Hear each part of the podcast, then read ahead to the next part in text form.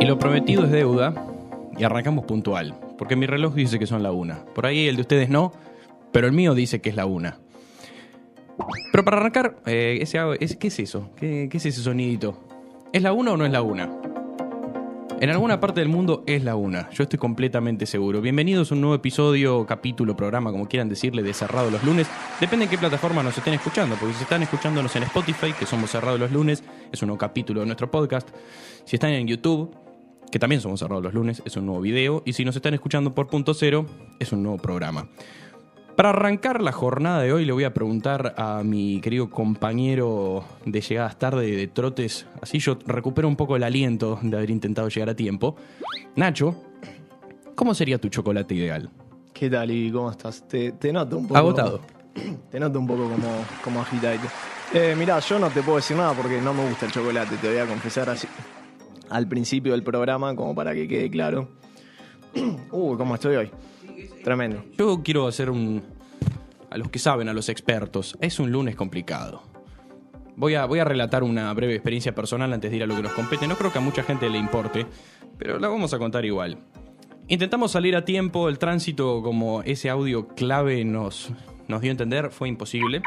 Quisimos buscar dónde estacionar, fue imposible. Intentamos hacer el camino más corto y por un error de cálculo mío también fue imposible. Pero acá estamos. Así que no te gusta el chocolate. No, lamentablemente no. ¿Qué te gusta? Porque si no te gusta el chocolate, me animo a adivinar que tampoco te gusta el mate, que no te gusta la cerveza. Si te gusta la coca, sí. nuestros amigos de Coca-Cola siempre presentes, guiño guiño. no. no me gusta que me botones hacia el aire, porque vos ya conoces esto, entonces me estás entregando diciendo no te gusta tal cosa, no. Todas esas cosas tan populares que nombraste, no. No, Es mi poder de intuición, no es este. no qué casualidad. Claro. Pero bueno, entonces no me puedes decir cuál es tu. O sea, tu chocolate ideal sería aquel que no tiene chocolate. Claro, sería algo salado mi chocolate ideal. Bueno, en ese sentido te banco. La pelea dulce-salado a mí Sí. me tiene en el team salado Estamos toda la del mismo vida. lado. Totalmente. Antes que unos chocolatitos, yo siempre voy a preferir una picada. Unos salamín, unos quesitos. Pero ese no es el tema de hoy. No, no, no Vamos a dejar la picada para más adelante cuando consigamos algún sponsor que nos quiera dar un par de picadas para sortear, para comer, para compartir y para deleitarnos. Del otro lado del Zoom le quiero preguntar a Diego cómo es tu chocolate ideal, pero me acabo de leer un mensaje. Voy a contarle yo cómo es mi chocolate ideal. A mí me gusta mucho el chocolate amargo, en helado.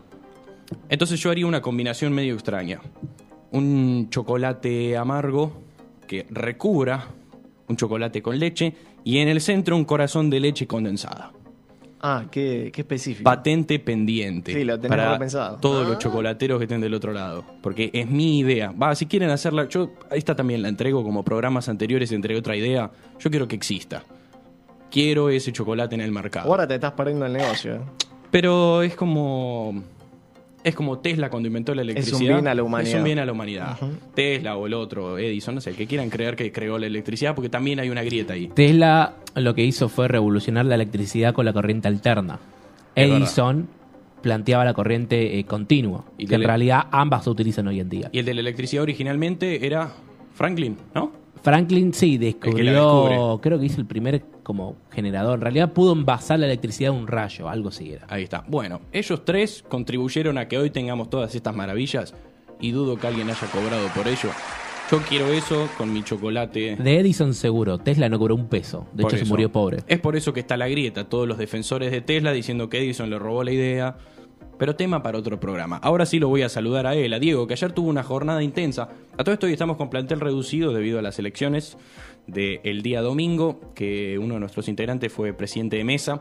Ivo le mandamos un saludo que no puede estar con nosotros. Y Diego, para aprovecho a dar el chivo vía Tandil, que lo pueden encontrar en las redes y en la web para enterarse de todas las noticias de la ciudad de Tandil, estuvo haciendo una cobertura de 7 a.m. a 2 de la mañana y hoy lo tenemos sentado encerrado los lunes. Diego, ¿cuál es tu chocolate ideal? ¿Cómo andás, Iván? ¿Cómo Nachito? Y a todo el grupo. Bueno, primero que nada, arrancamos bien esta semana, chocolate a pleno, bien dulce. Yo lo voy a sintetizar en esto. Cualquier chocolate, no me importa si sea amargo, eh, semi amargo, cualquiera que no tenga maní.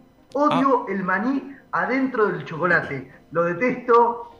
Te- es molesto para comerlo, te quedan las encías, es horrible. ¿Y algunas Horrible, Es la almendritas? peor combinación que existe. Almendritas, nueces, ¿no? No, tampoco, un poco no es así porque le da otro gustito, pero el maní es muy seco. El maní es con la cerveza. Bueno, sí. Pero bueno, a mí, no sé ustedes qué opinan. a mí me gusta el chocolate con maní. No voy a decir la marca, pero hay un famosísimo chocolate con maní de envoltura marrón que es exquisito y no se cambia Ese tendría que estar prohibido, Iván. No, ya se ¿A vos te gusta? ¿Cómo? ¿A vos te gusta? Ay, Ese me- que empieza con B larga, ¿no? Claro, el bloque. Me encanta. Es riquísimo, Lo ¿no? acabas de que no. asesinar. Es un Y puñal. últimamente, últimamente estoy descubriendo todo lo que son los frutos secos en postres y chocolate, que yo antes era detractor número uno. Y le mando un saludo a Mechi, me está haciendo probar todas esas cosas raras. Y estoy aceptando a las frutas secas en postres y chocolates. Demasiado ya rebuscado. hay que aclarar que para los que nos, los y las que nos están viendo, Iván es de ese selecto grupo que le gusta la menta granizada, No. el, ana- el ananá en las empanadas y en la pizza. En las empanadas jamás, en la pizza te lo rebanco. Yo no lo puedo creer. Ananá caramelizado arriba de una buena mozzarella. No, bueno, no, ya, ya ahí yo es algo de como, obviamente la pizza no, no te puedo bancar acá. Vengan de a uno, yo me repeleo con todos. Sí, no, sí, sí, sí. Pizza hawaiana es una de las cosas más ricas que tiene la gastronomía mundial. Todo un ídolo, ¿eh? Y sí, claro. Bueno, hay que, hay que desterrarlo a este muchacho del país, hay que exiliarlo con, con, con todos, pero gracias a Dios que es un pequeño grupo. Pero bueno, para hacerles un pequeño, una pequeña introducción de lo que vamos a hablar hoy, vamos a hablar sobre tres lugares en donde el chocolate está allá arriba, Ujú. se habla de chocolate en todo minuto, así que lo dejamos con intriga. Bueno, vamos a, vamos a descubrir qué lugares el chocolate es como acá el mate, por ejemplo. Y te miro mientras lo Exacto. digo, ya que estamos. Pero también quiero saber qué opinan los que están del otro lado. Quiero que nos manden sus audios de cómo sería su chocolate ideal al 11 73 60 49 07. Hoy lo estoy leyendo sin acercarme a la computadora a los ojos. Apa. 11 63 60 49 07 audios, ahí está un papelito mágico del otro lado, 11 73 60 49 07 y si no a través de nuestras redes sociales, en Instagram ya tienen subida la consigna al día, en cerrado los lunes ok. Y básicamente ahí vamos a estar recibiendo los mensajes, pero ya que estamos les recuerdo que somos cerrados los lunes en YouTube, LinkedIn y Spotify y cerrados los lunes ok en TikTok. Y ahora vamos a ir con, ando un poco desprolijo y necesito una asistencia a la producción, quiero saber con qué vamos pero voy a sorprenderme. Vamos a dejar que el pisador indique con qué sigue. Sin restricciones y con un sí como respuesta, en Viajá Sentado conoce las historias más curiosas y divertidas sin documentos.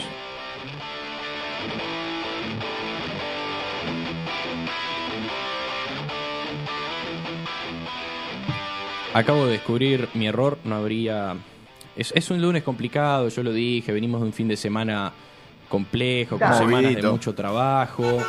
Es un... Acá me, me mandan, antes de que vayamos con la columna de Diego, Toti, fiel oyente del programa, ¿cómo vas a cancelar el bloque? Y que me ayuda a pelear en caso de que ustedes quieran venir contra la nana en la pizza, contra el chocolate con maní y almendras, etcétera, etcétera, etcétera. Es que es un gusto que acá no se consume, el agridulce. Es muy oriental si se quiere. pero es muy rico. Yo me acuerdo en una época donde no había restricciones y había otra situación de, de país, que había un restaurante en Yo no me Puerto acuerdo, Madero. ¿eh? Ya casi que... Sí, eh, pasó mucho tiempo ya, como que nos quedó lejano. Pero me queda el recuerdo de un carré de cerdo bañado en una salsa agridulce en un restaurante de Puerto Madero. Era un tenedor libre. Era como, ya está, era basta de comida. Me estaba yendo a buscar el postre y lo vi. Lo alumbra, no estoy jodiendo, esto es real. Es una historia chequeada. Lo alumbraban cuatro luces apuntando a un carré de cerdo con papines. pap- Exacto. Ese fue el sonido que escuché cuando vi eso. Y era una salsa agridulce que yo dije, quedémonos dos horas más y comamos solo esto. Así que el agridulce... Dos horas más. Sí, sí, sí. la sí, sí. digestión andaba bien, ¿eh? No, qué digestión. Eso es tema para otro día. Cuestión. Diego, ¿a dónde vamos a viajar hoy? Bueno, primero que nada, vamos a viajar a Bruselas, a Bélgica, en donde el plato por excelencia es el praliné. Esa mezcla entre avellanas, a vos que estás incursionando en e- esas comidas exóticas de semillas, avellanas y un poco de, de caramelo.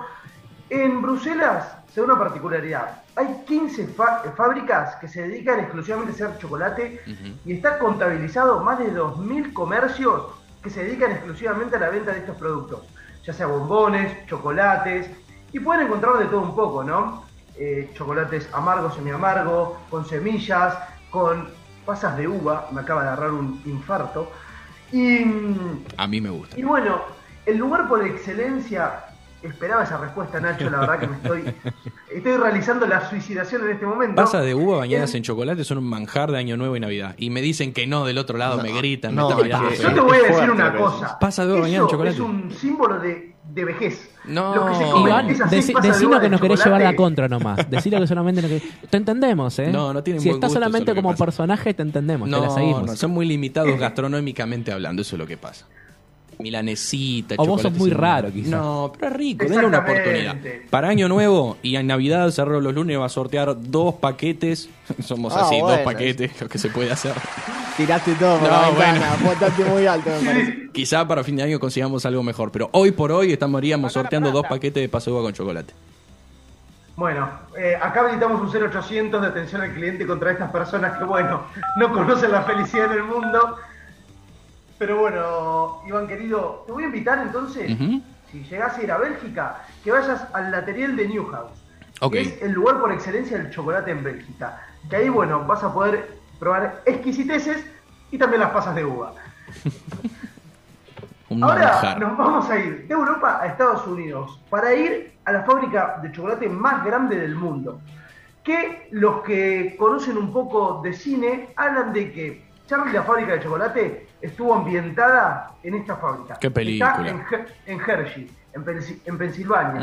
Es la fábrica de chocolate más grande de América. Es una locura. Si desde producción me acompañan, tenemos un videito también para acompañar estas palabras eh, y ver, hicieron todo lo que es un festival, eh, todo sobre chocolate. Toda la gente fanática del dulce puede ir, recorrer las instalaciones. Eh, hay calles vinculadas a lo que es el chocolate, que se llaman cacao, por ejemplo. ¿Dentro de la Eh, fábrica? Exactamente, está la fábrica y todo como. Me sale un festival. Es todo como un parque de diversiones Ujú. vinculado al chocolate. Me hace acordar a la tierra del chocolate de un capítulo de Los Simpsons. Claro. Que es como todo el parque ambientado. Claro, que es como todo un. Todo está hecho de chocolate. Las casas de chocolate, el piso de chocolate. Ay, qué, qué hambre. Es, eh, es el Hershey Chocolate World. Que bueno, que le falta los Umpa Lumpa y es Charlie la fábrica del chocolate. La verdad que es una locura. También habría que poner, yo diría, no sé ustedes qué opinan. Un lugarcito para curar el empacho, porque te probás cinco chocolates de ahí y moriste. Algo para bajar, te tendrían que acompañar, ¿no? El tour con, no sé, una agüita. Claro, como al- un pase de salida, ¿no? Mira, yo pensé que me iban a barrer. Me iban a decir, no, como agua, qué, qué sé yo. ¿viste? Sí, pero Como hoy, es el pero día de comer mis gustos. 5 kilos de chocolate. ¿Qué quieres? Hay que bajarlo. ¿no? Una- No, no, no. No, Una gaseosa bebida cola. no, pues vas a explotar después. ¿Cuánto es eh, la mayor cantidad de chocolate que probaron en, en un día? Chicos, producción. Y yo no puedo. Yo me tengo que abstener. Eh, a mí el problema con el chocolate es que no me, no me hace del todo bien. Entonces no soy de comer mucho. Me encanta, pero no soy de comer mucho. Así que como una locura me habré, habré bajado un, un tres sueños de los grandes viendo una película. Bien, Como mucho. bien. Sí, pasa que el chocolate genera esa, ese tema, ¿no? Que mata el hígado, te Sí, lo destruye. te liquida. O sea, te comiste un pedazo y es como si te hubieses comido kilos y kilos de carne, para hacer un paralelismo, ¿no? El chocolate es muy... pega mucho. Claro, pega muy fuerte. Mucha, porque yo leía preparando el programa de hoy que se usa mucho cacao para preparar lo que finalmente consumimos nosotros. No es que son con dos, tres semillitas de cacao armaste una barra de chocolate. Necesitas muchos kilos de la semilla de cacao para lograr el producto que nosotros comemos, más el azúcar, más todo lo chiche. Exacto, edulcorante y demás, y demás ingredientes. Y bueno, para finalizar, los voy a llevar de vuelta a Europa, a la, los voy a llevar a la ciudad de Messi, podemos decir que es Barcelona, ¿no? Eh, en donde está el Museo del Chocolate, pero acá está como en otro nivel, está en, en el nivel terraza, podríamos decir. El chocolate es uno de los tantos ingredientes que tiene este museo, que a su vez cuenta con distintos maridajes. Lo combinan con vino eh, y otro tipo de elementos y hacen que sea una experiencia única, ¿no? Una experiencia 360, en donde vos puedas consumir el cacao, pero en distintas elaboraciones. Así que yo creo que de los tres destinos es el mejor. Si querés tener una experiencia distinta y probarlo en otro tipo de ingredientes. Sí, porque aparte mezclarlo con alguna cosa, yo una vez vi en una de mis noches, tantas noches de insomnio en El Gourmet, un programa de un argentino que vive en México y que cocina lo que sería, bueno, comida mexicana de mar, porque no me acuerdo, creo que estaba en Punta Cana, no, Punta Cana no en México, creo que estaba en Playa del Carmen, una cosa así. Eh, y el tipo prepara, se armaba unos tacos con pescado, qué sé yo, y después viajaba como al medio de la jungla con un experto en chocolate que lo hacían artesanal y le ponían ají, ají molido. Molían el ají, lo mezclaban con el chocolate en la preparación y dicen que le intensificaba el sabor. Bueno, muchos pasteleros le ponen sal a las preparaciones con chocolate para aumentar el sabor del cacao. Sí, dicen que la Exacto. sal y todas esas cosas realzan. De hecho, hay muchos que mezclan chocolate con panceta. Esa, yo veo los videos en Instagram y en TikTok de los yankees que mezclan la panceta y el chocolate y el cheddar. Gente que no tiene miedo a morir. Exactamente, es como, por ejemplo, yo con el con el vino, como dijo Diego, lo probaría. No sé, como que debe de ser algo Es una interesante. linda mezcla. Debe ser una buena combinación con el tinto, me parece, ¿no? Ahí Claro. estamos viendo un poco de lo que es el eh, en Hershey, en Pensilvania, y lo que es el Museo del Chocolate. Como vemos, tienen distintas elaboraciones a lo que es Argentina, ¿no? Porque uno está acostumbrado a ver el chocolate en rama, bombones, el chocolate eh, en cuadraditos, podríamos decirlo, o hasta en alfajores. Y en, Ahí en está lo que es en Hershey es distinto. Este es el Museo de Cataluña. En España, todo dedicado al chocolate. Como verán, hay distintas eh, elaboraciones, hasta figuras mismo, hecho todo con ese material. Pero bueno, como digo siempre, eh, yo creo que cuanto más sencillo, igual mejor. Pero en el caso del vino, es una linda combinación, ¿no? Entre el, amar- el amargo del, del vino y el dulce del chocolate, yo creo que debe ser una bomba explosiva. Sí, debe ser una mezcla muy interesante para probar. No sé, o sea, creo que yo tengo la duda si te hacen comer chocolate y tomar vino o dentro de la propia preparación del chocolate le tiran como un chorrito de vino. Es así, ¿no? Yo creo que eh, están las dos. Como se estila acá en Argentina, hacen mucho lo que es la combinación chocolate blanco con lo que es licor. Más en, en lo que es el sur, ¿no? Claro. Y se combina mucho eso. Obviamente es distinto, porque el licor tiene otro espesor y el vino es más líquido, pero yo creo que mojar un poquito de chocolate en el vino no debe quedar mal, ¿eh? La tiro, es polémica. Bueno, la podemos probar en alguna reunión de cerrado de los lunes, el día que coincidamos todos en espacio y tiempo, Es difícil. que va a ser difícil, pero se puede lograr. eh, podemos hacer una degustación de chocolates y vinos y la subimos directamente a nuestras redes. Bueno, Diego, te invito a que sigas viajando por el mundo del chocolate con nosotros, porque todavía queda Diego, quedo yo y quedan muchas historias más dando vueltas. Les repito la consigna a todos los que están del otro lado, que cuenten en nuestras redes cerrado los lunes, ¿ok? ¿Cuál es su chocolate ideal? Y si pueden mandar audios, que sería una maravilla.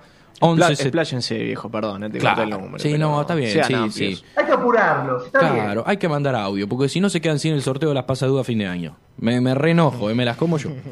11 73 60 49 07. 11 73 60 49 07. Si no lo tienen en pantalla cada tanto, nos mandan sus audios, cómo sería su chocolate ideal. Nos vamos a una breve tanda y volvemos con más cerrado. Historias retro. Viaje al pasado. Por Iván.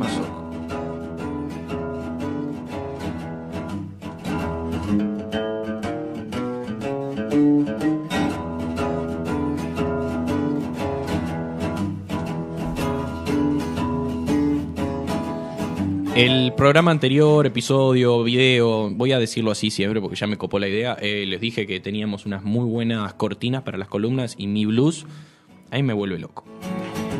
Ahí está. Es espectacular.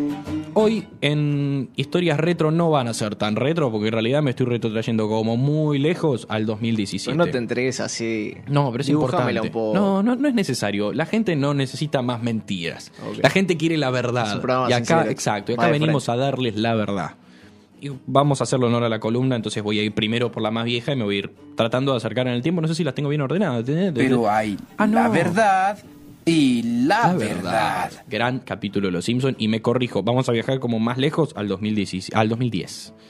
Porque hoy vamos a recorrer los récord Guinness relacionados al chocolate, que hay una barbaridad. Si ustedes se meten en la página oficial de Récord Guinness, hay prácticamente páginas y páginas y páginas con exactamente 211 resultados relacionados al chocolate. Un montón. O sea, hay 211 récord Guinness mundiales que se relacionan de alguna forma con el chocolate. Y yo elegí algunos que me parecieron como los más divertidos. Primero tenemos la colección más grande de barras de chocolate. Esta la tiene Estados Unidos, un hombre que se llama Bob Brown y que vive en Indianápolis. El tipo coleccionó durante muchos años 770 barras de chocolate. Dicho sea de paso, no se comió ninguna. Las tiene todas empaquetadas. Las digamos. tiene todas guardadas. El 29 de octubre del 2010 fue cuando le dieron finalmente el récord. Las tiene todas pegadas en una pared de su sótano. Una al lado de la otra. 770 barras de chocolate. Ahora, ¿cómo conservó tanto tiempo, no? Porque imagino no las consiguió todas en tres días. las Y aparte tenés que tener como un cuidado especial en la zona donde las pongas Claro. para que no haya mucho calor y que se te derrita. Por eso, por eso digo. Es todo un trabajo, o sea, no es una cosa que vos solucionaste en dos segundos. Ah, me compré una barrita, la tenía en el cajón. Yo tengo una humilde colección de botellas de cerveza que es lo más fácil de coleccionar. Porque te compraste la birra, te la terminaste, guardaste la botellita. Claro, pues el envase que ahí lo podés poner en cualquier lado. Porque Claro. el chocolate tenés que tener las condiciones del- de la temperatura, sobre todo. Por eso, eso es lo que más me llama la atención. El tipo tiene sus 770 barras y ahí encontrás de todo tipo de variedad. No es un, son todas distintas, de distinta marca, con distintos componentes. Quizás se repetirá maní, maní, almendra y almendra. O lo, pero- que, lo que habrá tardado, ¿no? Para conseguir todo eso. Eh, bueno, eso él no lo reveló y lo dice la nota de, de Guinness. Es. No sé si las compró, no creo que lo haya hecho, pero podés comprarlas todas de una si tengo el récord. Che, Guinness, escúchame. 770 barras, ¿cuánto? ¿Qué me das?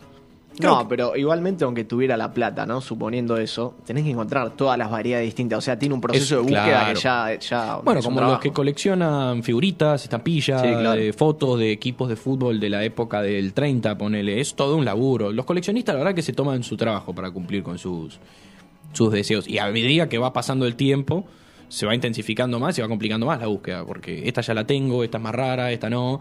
Y ya te obsesionás con la pieza que Sí, querés la que tener. no aparece en ningún lado. Pequeña anécdota personal, a mí me pasó con una botellita de cerveza blanca, chiquita, que ganó el récord a la mejor cerveza del año ochenta y pico.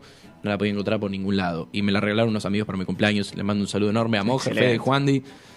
Gracias a ellos tengo esa botella y era muy rica, así que bien merecido el premio. Pero bueno, 29 de octubre del 2010, Bob Brown se hacía con el récord Guinness a la mayor colección de barras de chocolate que a todo esto fueron exhibidas durante un tiempo en el Castleton Square Mall, también en Indianapolis, porque el tipo es de Indianapolis. Ahora vamos a corrernos siete años más adelante. Nos vamos a ir a Brasil al 25 de febrero del 2017 para encontrar el conejo de chocolate Ah, bueno. más grande del mundo.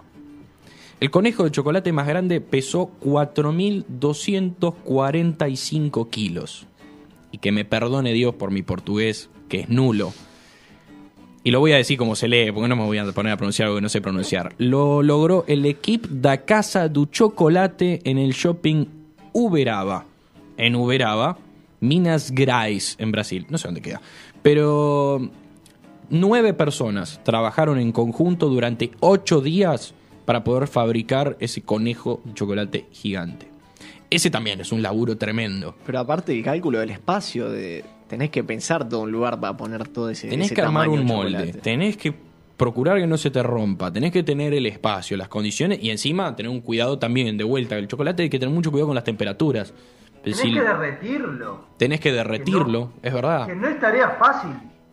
Es muy complicado porque si se te pasa, es como que te queda medio duro. Es, es un desastre. Claro, chocolate- además hay que pensar que si vos lo vas armando de a poco y el chocolate que estás agregando está muy caliente, te derrite el que ya tenías. Claro. Entonces es un laburo y encima 4.245 kilos. Sí, no está como para que a mitad del laburo se te caiga por algún error, ¿no? O sea, tenés que ser muy, muy minucioso. Ocho personas muy capaces eh, que hayan puesto toda su, su atención y su capacidad, y su capacidad totalmente. en eso. Yo les pregunto, mientras me dan el espacio para chequear un dato que tengo a mano, ¿cuántos días creen que les tomaría a ustedes fabricar el chocolate más grande del mundo? Superar el récord. Y yo primero tendré que aprender a hacer chocolate. O sea que ponele a que hacemos una capacitación básica primero y después todo lo que, lo que corresponde a este proyecto, laburando con siete personas. Y yo creo que unos dos, tres meses podría llegar a estar. Ah, ok. Más todavía. Sí, sí, súper largo. ¿Diego? Súper largo. Yo creo que mm, primero tendría que aprender a cocinar, como dice Nachito. Segundo, encontrar gente que quiera laburar el chocolate y que no se lo coma, porque eso creo que es una tarea más difícil. Y yo creo que voy a estar complicado. Esa no la gano. Lo que sí te puedo llegar a ganar es el tiempo en, comerse, en comérmelo. Tardo cinco minutos. Está bien, igual, es otra competencia. Guinness. Esa, es verdad, esa no la seleccioné porque, no sé. No, pero hay, hay de todo. Pero Siempre en sí, hay- hay, de hay- comer absolutamente todo. Bueno, está el récord de que come los panchos, las Sí, hamburguesas. iba a citar todo. justo el mismo ejemplo. sé que habremos hecho alguna nota similar. en- Me parece que sí, pero los concursos de comilona, como le dicen allá, son muy conocidos. Hay ferias que se dedican pura y exclusivamente a eso, que lo tienen como evento principal. ¿Vieron el récord? fallecidos todos. ¿Cómo? Hay muertos todos. Sí, sí, sí, es una competencia de alto riesgo. ¿Vieron el récord Guinness del doble pancho? El pancho de doble El canaleta. doble, Lo tuvo, voy a hacerle el chivo. a- lo tuvo Feynman en su programa la semana pasada. Me acuerdo que hicieron chistes con todo. Yo estaba cubriendo ese programa, por eso me acuerdo de, de que Feynman estuvo con Es el creador del pancho igual. doble canaleta. Y sí, es un doble pancho.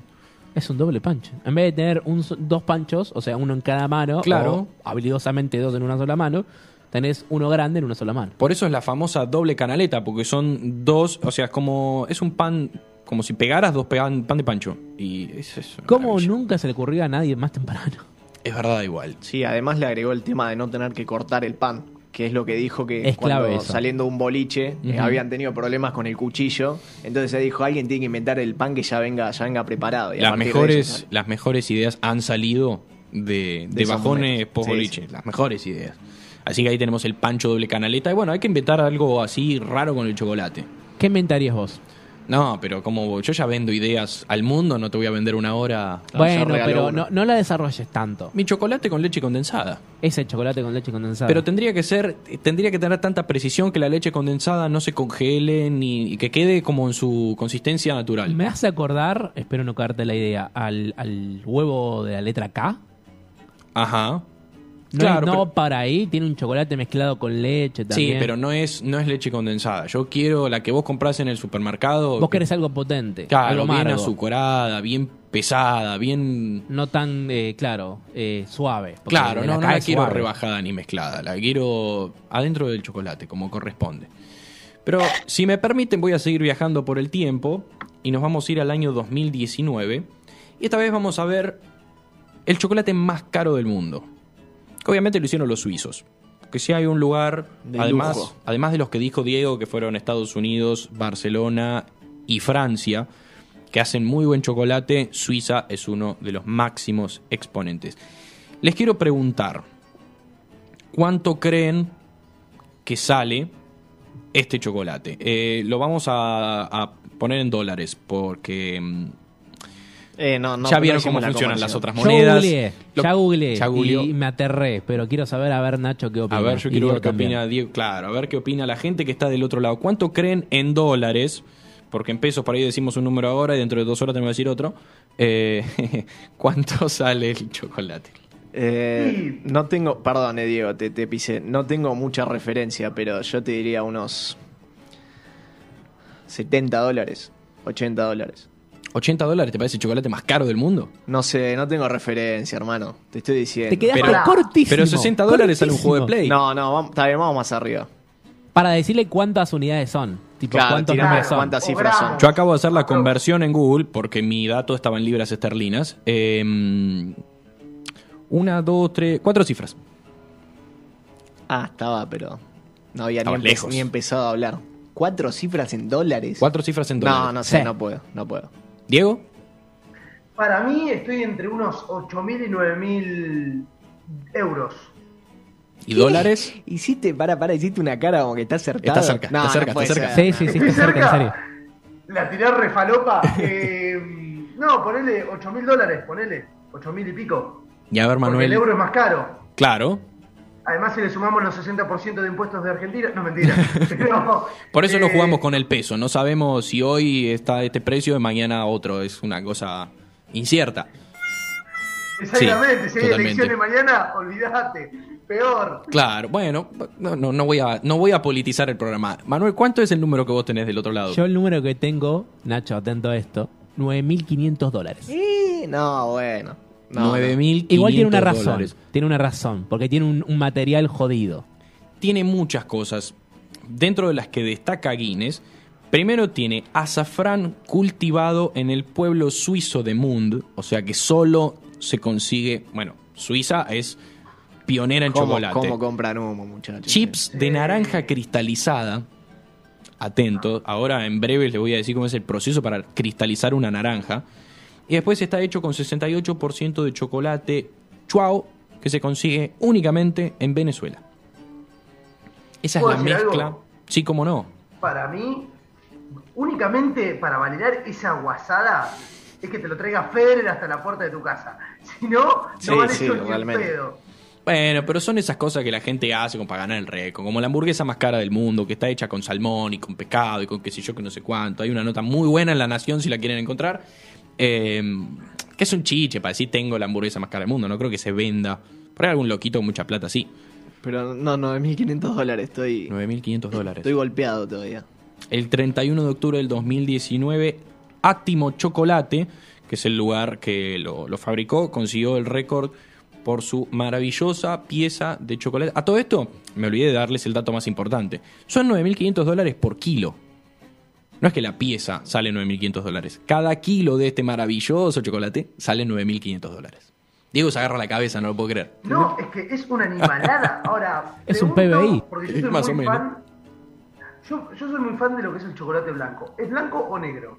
Es negro. El chocolate blanco no es chocolate. Te, la chocolate, Exacto. Pero no, este, este cacao. Cacao, ya te dije, conseguido. eh, no, es el azafrán. El chocolate chuao de Venezuela. Es el, la planta. Tendría que, No, hacer el cálculo de cuántos meses tengo que trabajar para comprar uno de esos chocolates. Pero Un no sé kilito. Si, sí, para comprar un Tranqui. kilo, un kilo. Tranqui, sí, no, para no. el postre. No, ya para mano. Para la película. No me alcanza Ponemos la. Netflix. Sí. Y no, ahí estamos viendo cómo es el, el chocolate en pantalla. Tenemos un el proceso de elaboración, cómo se derrite el cacao, cómo cuidan meticulosamente cada pieza. Vaya, la manoseó mucho, se le cayó. Ahí están cultivando en Venezuela la planta. De acá está el, el muchacho, que impronunciable el muchacho, que... Sí, no tengo francés, ni, ni suizo, ni mucho menos. Pero ahí tenemos 9.500 dólares por kilo Qué de lindo. este chocolate. Me quedan una y un plus. Ahora vamos a ir a una... Voy a hacerlo breve porque tenemos que mostrarles algo que estuvimos preparando en la semana, pero ya les vamos a contar. Le quiero preguntar a ustedes tres que están del otro lado, Diego, Nacho y Manuel. Es importante. Si ustedes tuvieran una fuente de chocolate, tienen que elegir una sola cosa para comer en esa fuente de chocolate. Una fruta, una galletita, un- lo que sea. Pero una sola cosa. ¿Cuál sería? El que hable primero se lleva la, la- la posta primero, es lo mismo. No, acabo de pifiar, da un poquito de tiempo. ¿Diego? Frutillas. Para mí Banco. la frutilla con chocolate es una. Lo, es hermoso. Banco o totalmente. queso, ojo. ¿Sabes que no queda feo? Lo probé sin querer, no es que dije, uh, voy a comer queso con chocolate. Fue una cosa que salió así. Eh, un contexto medio extraño donde se mezclaron y dije, bueno, dale. Si fuera por Sí, mi no, preferencia, si fuera por mi preferencia, eh, no elegiría frutilla porque soy alérgico, Ah, pero sí, frutillas. Creo que es el número uno. Eh, yo estuve viendo cosas exóticas para mi columna, así que te voy a decir manzana. ok. Bueno, yo me quedo con las frutillas de Diego Manuel y también ananá. Pruébenlo porque está muy rico. Ah, no es mala, ¿eh? Pero ¿saben qué tenemos que hacer algún día? Tenemos que viajar a Australia, más precisamente a Alhaming, y agarrar 10 kilos de frutillas para cada uno, ananá, manzana, queso, y probar en la confitería Wenschwitz la fuente de chocolate más grande del mundo. 12 metros y medio el 11 de abril del 2019, la estamos viendo en pantalla. Esa chorreante y maravillosa fuente de chocolate de 12 metros que tiene para que nos bajemos kilos, kilos y kilos de fruta bañada en chocolate. Ya me empalagué con ver la foto nada más. Qué cosa del bien. Un dato de color del señor Helmut Wenschwitz, que es el propietario de los creadores de esta maravilla, tiene más de 100 premios nacionales e internacionales relacionados al chocolate y lo produce desde el año 1990. Y justamente en el 2019 abrió este, este lugar que se llama Pralin, bueno, Welt, sí, que sería el mundo pralinés, donde construyeron, que hoy en día sigue estando ahí, la fuente de chocolate más grande del mundo. Y que tiene a todo esto, el lugar, además de tener la fuente, tiene eh, como un, un museo, un centro de conocimiento y aprendizaje, dicen ellos, del chocolate, para que todos los que quieran aprender sobre la industria se instruyan en el mundo del Está muy chocolate. bien, comparte conocimiento. sí. Total, y te deja comer algo de esa maravillosa fuente de chocolate. Ahí tenés, No Nacho, para aprender cómo hacer chocolate. Claro, tendría que, tendría que ir a, a ver Claro. un poquito cómo se hace. Diego, No sé ustedes qué opinan eh, vinculada a esta fuente, cómo lo comerían. Yo tiro, la tiro, me tiraría así, abajo del chocolate, a lo Maradona, abriendo la boca. Y eso que no soy muy fanático del chocolate. Que no pero importe nada, vas es una experiencia que hay que probar aunque sea una vez en la vida. Yo también. Exacto. Me tiraría de palomita, nadaría en esa fuente de chocolate. Entregarse al chocolate. Totalmente. Totalmente. Y por último les voy a dar el, el bonus track, que es el récord mundial de la barra de chocolate de 200 metros, que es nuestro. Ah. Argentino. Bariloche en el año 2019, 19 de abril del 2019. El plato eh, fue parte de la Fiesta Nacional del Chocolate. 150 maestros chocolateros participaron de esa fiesta y lograron este, fabricar la barra de chocolate más grande del mundo, 200 metros de puro chocolate. Les recomiendo que lean la nota en La Nación, eh, la escribió Laureana Fuentes y el título es Bariloche, lograron un récord mundial con una barra de chocolate de 200 metros. Hay un par de fotos, pero los dejo que lean y que se interioricen con esa nota. Tremenda, ahí estamos viendo algunas imágenes de lo que es la fiesta nacional de- del chocolate y lo que fue la fabricación de la barra de chocolate montón de gente ahí. 200. Y claro, porque era todo un, un hito, un hito mundial. Hay barras y gente mirando, me encanta. Claro. Es como ver un, un recital. Y cantando y, y después creo que se vendió, creo que después de conseguir el récord vendieron los fragmentos y, y todo eso. Pero ese era mi, mi pequeño bonus track. No sé, les quiero preguntar brevemente a ustedes tres con cuál de, cuál de estos récords les gustaría conseguir. Eh, yo voy con el último. Que, que lo hayan hecho en Argentina, aparte, me motiva, me motivaría a superarlo también, ¿entendés? Para que quede en territorio nacional todo esto. Diego, Sí, además yo estoy con, con Nachito, además creo, creo, eh, habría que chequearlo, pero creo que en Bariloche también hicieron algo vinculado a lo que es el huevo de Pascua más grande y también lo hicieron, pusieron un montón de chocolate, está tremendo, está tremendo y eso de fraccionarlo se hace mucho. Eh, acá en Tandil con el salamín cuando lo hacen, el, el más largo del mundo, lo fraccionan, lo venden por millonadas y simplemente te dan un pedacito así. pero O sea, tenés una parte del Tengo una pregunta mundial. A ver. fundamental. Ujú. ¿Ese salamín te lo venden como parte del salamín más grande del mundo o te lo venden como un salamín cualquiera? Porque en No, definitiva no, es el mismo salamín. Es ese. Es ese. Yo presencié cuando salamín. lo cortaban y, y se los daban. Sí, es ese. Ah, mira. Es el salamín del récord, claramente. Manuel, ¿con cuál de los récords, cuál de los récords te gustaría?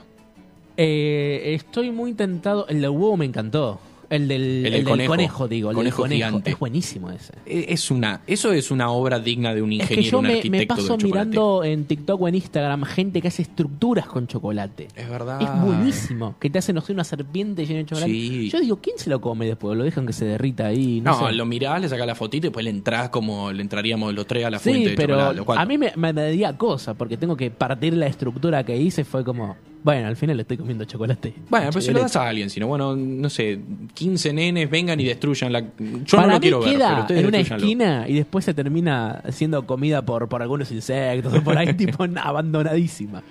Y bueno, con este recorrido por los récords del chocolate, nos vamos a mostrarles un pequeño adelanto de una entrevista que estuvimos haciendo con Lili Popovich, que trabajó en películas como El Clan y que es coach de artistas, trabajó con Julio Chávez, con, eh, con Vicuña, con Celeste Cid, con Leonardo Baraglia. La verdad que tiene una trayectoria tremenda y tuvo la amabilidad de compartir una charla con nosotros. Les vamos a mostrar un pequeño adelanto y después la entrevista completa la van a encontrar en nuestras redes, más precisamente en YouTube y en Spotify.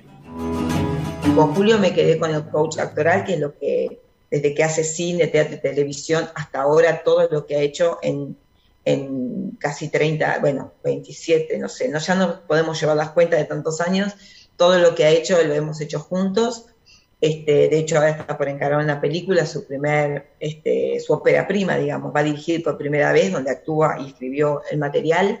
Así que bueno, nada, eh, trabajar junto a él para mí, siempre digo, son clases pagas, ¿viste? Sigo aprendiendo, es un gran eh, profesional, eso no cabe duda, un gran obrero del laburo, eh, tiene una capacidad enorme de seguir aprendiendo, de seguir creciendo, de generar nuevos desafíos, de hecho, no te digo, se mete ahora a dirigir, Claro. Este, y es un gran hacedor, es un artista plástico también, pinta, hace sus esculturas. La película tiene que ver con un artista plástico y está preparando todo lo que irá dentro del taller de ese artista plástico. Es un, es un generador de, de- de- de- de arte permanente. Entonces, ¿qué significa un gran aprendizaje? Es un gran orgullo y espero que nunca me diga Lili hasta acá. Eh, porque nada, lo- lo- le tengo un agradecimiento enorme, igual que a Ricky Pashus. Este, yo, gracias a ellos, estoy trabajando como estoy trabajando, con todas las diferencias que hay, digamos, este, pero tengo laburo de coach, estoy ahora con Benjamín Vicuña, con quien le estoy agradecida por su confianza, con Leo Baraglia, que estoy de nuevo trabajando, ya vamos por, no sé, quinto, sexto material, este, con todos trabajo de distinta manera, con Baltasar Murillo, que es un joven que hizo de Tevez en, en, Claro, el Apache. pequeño, en el Apache, y ahora está trabajando en Polka. Eh, hay gente, actores que me llaman, actrices que están en teatro independiente y quieren por ahí mejorar un monólogo porque sienten que todavía no pueden o ya no hay lugar con la dirección porque ya estrenaron y, y que, que quieren como mejorar.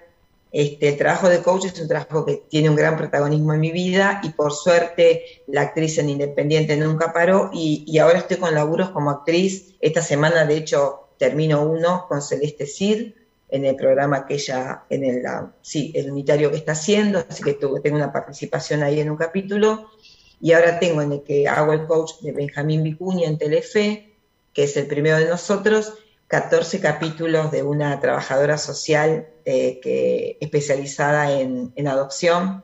Estoy, pero feliz, feliz porque nunca me ha tratado, me, me- me ha, me ha, eh, me ha, este, pasado de tener tantos capítulos tan seguidos y tan comprometidos. Siempre son como más cercanos, como, como cortitos, como cosas que, que por ahí duran 6, 7 capítulos, pero son apariciones. Este tiene un trabajo más como de película cuando hice el clan, de más preparación, que estaba esperando la oportunidad y, y todo llega, todo llega. Y, y me permite mantener a mi actriz activa, digamos, como te digo, el teatro independiente. En contramano, curiosidades que te chocan de frente.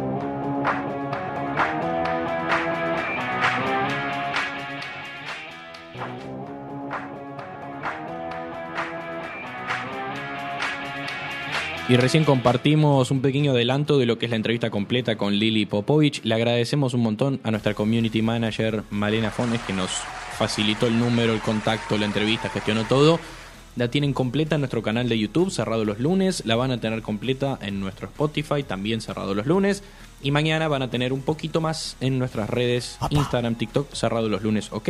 Y ahora nos vamos corriendo para Nacho, pero antes les recuerdo que pueden seguir mandando sus audios al 11 73 60 49 07 y cerrado los lunes, ¿ok? Podemos, seguimos recibiendo sus recomendaciones de cuál es su chocolate ideal. ¡Pla! Vamos rápido. Eh, vamos a hablar un poquito de productos exóticos y de curiosidades, porque viste, con el chocolate, como bien dijiste vos, se puede hacer cualquier cosa. Exactamente. Se puede hacer cualquier cosa y como es tan popular, las empresas dicen, vamos a playar un poquito. A ver. Eh, por ejemplo, el primero, hay una marca conocida que bueno, la voy a decir porque está en el título. de última. Que es Kit Kat, Ujú. Que en Japón decidió lanzar una edición limitada de sushi.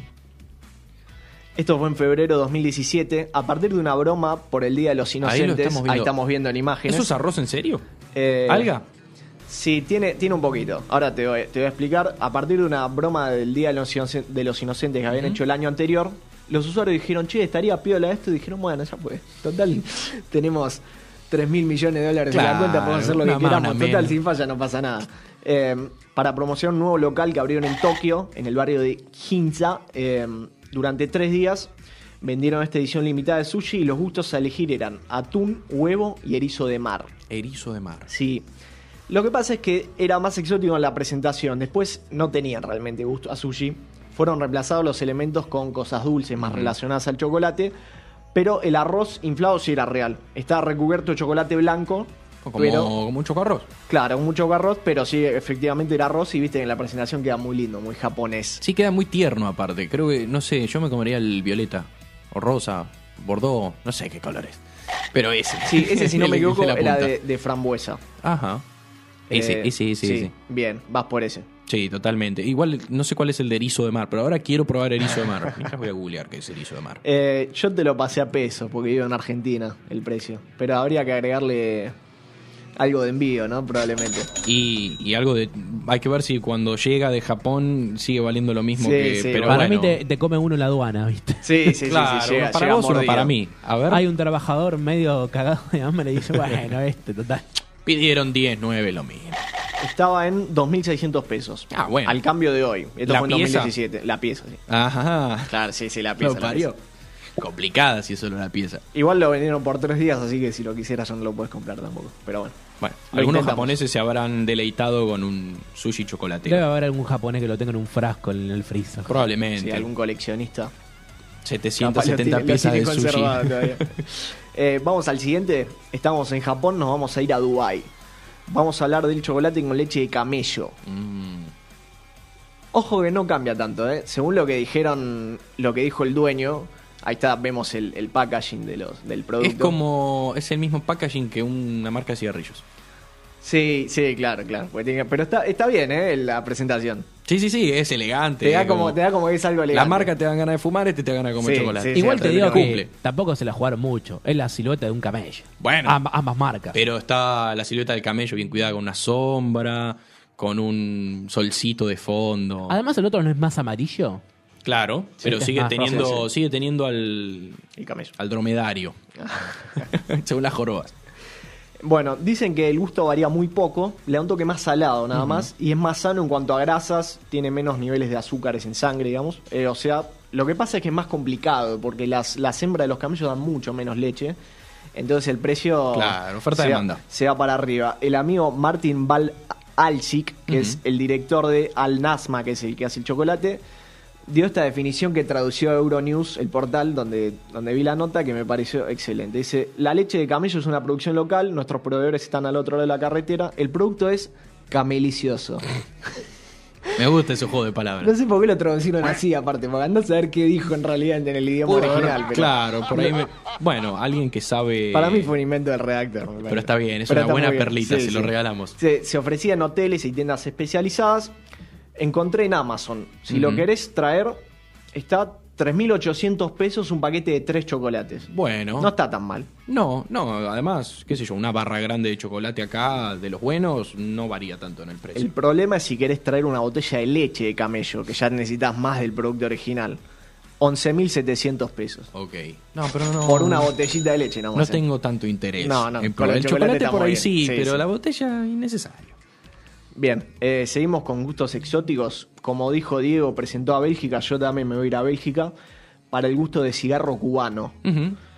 Tienen hoja de tabaco cubano, son marinadas en ron y coñac, llamados Habana, como la marca, la marca acá le tiro el chivo, a ver si- por eso no encontré el producto, porque cada vez que buscaba Habana me Era salían la, muchas la- cosas de la marca mar, la marplatense, la Sí. querida marplatense. Eh, se vendían en Europa, en ciertos restaurantes de Holanda, bueno, Países Bajos, Alemania y Bélgica, y hasta que Estados Unidos levantó el, la, restricción, la restricción, así se dice, comercial con Cuba, estaban prohibidos. O sea, no podías entrar con un chocolate de estos a Estados Unidos. y era producto belga. Producto belga, Mira. exactamente. Pero si te agarran a Estados Unidos, te... Claro, porque Te como le compraban el tabaco a Cuba y lo bueno, por eso Estados Unidos había No, estaba con el bloqueo. Mira, bueno, tiene otro otro que tiene un packaging interesante, el habanito el habanito dorado. Sí, interesante. Y voy a cerrar con este, eh, ketchup y maní, ¿Qué? te juro, No. en un chocolate. Hay límites en esta vida. Acá el amigo Joseph Soter, que es un chocolatero muy conocido en Austria, eh, lo creó. Eso eso es de BoJack, me encanta. Gran serie. Eh, lo creó para la victoria de Barack Obama en 2008. Dijo con sabores típicamente americanos. No sé muy bien qué. qué- Es lo que decíamos antes, que estos tipos le ponen cada cosa rara a la comida. Claro, dijo, me voy a hacer el yankee y voy a inventar cualquier cosa. O sea, no sé muy bien qué tenía americano. La base es un turrón de maní que está saborizado con tomate, grapa, que es como una, es un aguardiente, Sí. chiles, pasas de uva. Ah, Y eso se baña todo en chocolate orgánico. mira, no es tan raro, ¿eh? Creo que la combinación, el ketchup es lo que desentona, pero creo que la combinación puede estar interesante. Sí, no sé si me animaría. Pero mira, si es, va, es, por lo que se ve en la foto es como chiquita eh, la barrita, a menos que es una cosa gigante, pero yo me imagino un bocadito Ya que los mencionaste, los voy a mencionar. Habana tenía como unos chocolatitos chiquititos en cada caja. Sí. Bueno, como uno de esos, me imagino. Ahí sí. Bueno, hizo otras cosas también. Te cierro con esto. Sacó Dale. otros sabores como ananá con apio, manzana y zanahorias con jengibre y tomillos de arándano. Todos chocolates con ese tipo de. de bueno, mezclas. deliró un poco. Sí, está totalmente. loco. Pasamos, pasamos del tipo que te hacía chocolate con vino al que mezcló ketchup, Cualquier cosa, manzana, sí, sí, dijo, todo junto. dijo, bueno, qué sé yo, me Ya sobró fue. esto, lo mezclo. Eh, ya fue. Y lo vendió y le fue bien y dijo, Tengo paso. la plata y puedo. Claro, eso es lo que puede hacer la gente con dinero. De todos esos que elegiste, ¿cuál sería tu chocolate ideal? Yo me quedo con el de ketchup. No, yo soy voy con la leche de camello, me da exótico. Me da como que estás, estás exclusivo con eso. ¿Lo tengo del otro lado a Diego? Sí, estoy acá. Sí, sí, sí, sí, sí. ¿Con cuál de No, los chocolates? decir que em, el último de Nachito me gustó, ¿eh? El de ketchup. Va con el de ketchup. Este tipo también. sabe. ¿Manuel? Yo creo que voy con el de, el de Cuba. Ah, Ah, bueno. Tiene un es pintoresco, me gusta. Es verdad. Bueno, una gran variedad de chocolates exóticos. Y a todo esto, ustedes estuvieron participando a lo largo del programa de todas las maravillosas de la maravillosa consigna de nuestro de nuestro programa de hoy y voy a pasar a leerles cuáles fueron sus respuestas. Bueno, Manuel, nuestro operador, dijo simple, almendras o maní, salado, dulce, garpa. Charo, una fiel oyente del programa que cumplió años la semana pasada, que ya le dijimos feliz cumpleaños en ese entonces, pero le decimos de vuelta, que no derrita ni engorde. Juanpe, chocolate blanco con mucha cantidad de dulce de leche. Nuestra community ahí dice que no, que no, Manuel. Eso no es chocolate. Bueno, pero es rico igual. Se le perdono porque tiene dulce de leche. Es rico, Pero es está rico. bien. Nuestra community manager Malefones dice que es fan de Mamushka chocolate, el de, de Bariloche. Ah, claro. Riquísimo chocolate. Tamara Zárate, nuestra miembro de nuestro equipo de producción, dice chocolate semi-amargo con pasas. Diego Flores, nuestro querido columnista, cualquiera que no tenga maní, como dijo al principio dijo del programa. columna, Cami Soriano, que le mandamos un saludo que está del otro lado, dice chocolate de leche con pasta de avellanas. Uh, pasta de avellanas. ¿Sabes que si lo agrego la cobertura de mi chocolate Ah, ideal tiene que tener pasta de nuevo. avellanas? Sí, porque había olvidado de la existencia de ese manjar, así que incluyo. Después tenemos más mensajes. Mechi Soriano nos mandó hace un rato. Mi chocolate ideal sería como un Ferrero Rocher, y dijo marcas nomás, pero versión no es. Que se mantenga la galletita finita, reemplazar la Nutella por dulce de leche y la avellana por más dulce de leche. O sea, dulce de leche con dulce de leche y dulce de Sí, leche. sí, todo. Y después tenemos. eh, espérenme un segundo porque estoy viajando entre, Entre los mensajes. entre de los WhatsApp. mensajes, entre varias cosas. Acá me están mandando, mientras tanto me ayuda a hacer un poco de tiempo. Un amigo López me dice solo Kinder. Y después tenemos, ahora sí, se me está terminando el tiempo, me están apurando. Silvana nos dice, hola, mi chocolate preferido es el chocolate con pimienta. No es fácil de conseguir y por años hablé de este sabor como lo mejor que puede pasarte en la vida. Se ve que generé mucha expectativa porque cuando conseguí que mis hijos lo prueben, se llevaron la decepción de sus vidas. Pero es muy rico. El de pasar. pimienta, ¿eh? es como con la sal. Como realza el sabor, me imagino. Diego, Yo tengo el tema para cerrar o para escuchar este día eh, y recordar el chocolate y después clavarse alguna que otra barrita. Ujú. El bate que bate chocolate de mayonesa, Sí. esa mezcla random. ahí está.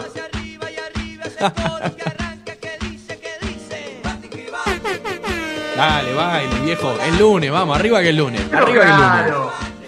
Y con este temazo que nos dijo Diego y con este homenaje al chocolate que le hicimos desde el Cerrado de los Lunes, nos vamos a despedir por hoy. Vamos a hacer los agradecimientos correspondientes. Yo soy Iván Mazorco, los acompañé en la conducción de hoy. Diego Flores estuvo del otro lado junto a Ignacio Díaz y Manuel Ceronero en la operación. Ivo Guizábal, que hoy no pudo estar porque fue presidente de mesa, así que hoy estaba teniendo su merecido descanso, así que le mandamos un saludo. Maite Marconi en la producción, junto a Tamara Zárate, que estuvo del otro lado acompañándonos en las redes. Juan Diego Carvajales, que estuvo haciendo un laburo impresionante este fin de semana con todas las entrevistas que van a ver en nuestras redes. Y le agradecemos, como siempre, a Madre Mía, que es indumentaria femenina, encuentra en su showroom en Cabrera 6047, los sábados de 15 a 18 en el barrio de Palermo. Recuerdo, Cabrera 6047. Y la encuentran en Instagram, arroba madre mía, guion bajo, guion bajo. O si no, en madremiastore.mitiendanube.com. Les agradecemos a todos los que estuvieron del otro lado y nos encontramos en el próximo Cerrado los lunes, el lunes que viene acá en Punto Cero, 365, 3610 más o menos, teniendo en cuenta la tendencia que estamos manteniendo. Y bueno, pásense por nuestras redes que ahí van a encontrar todas las columnas que salieron, que no salieron, nuestros programas anteriores y las entrevistas que estuvimos anunciando. Me quedé sin aire. Chau.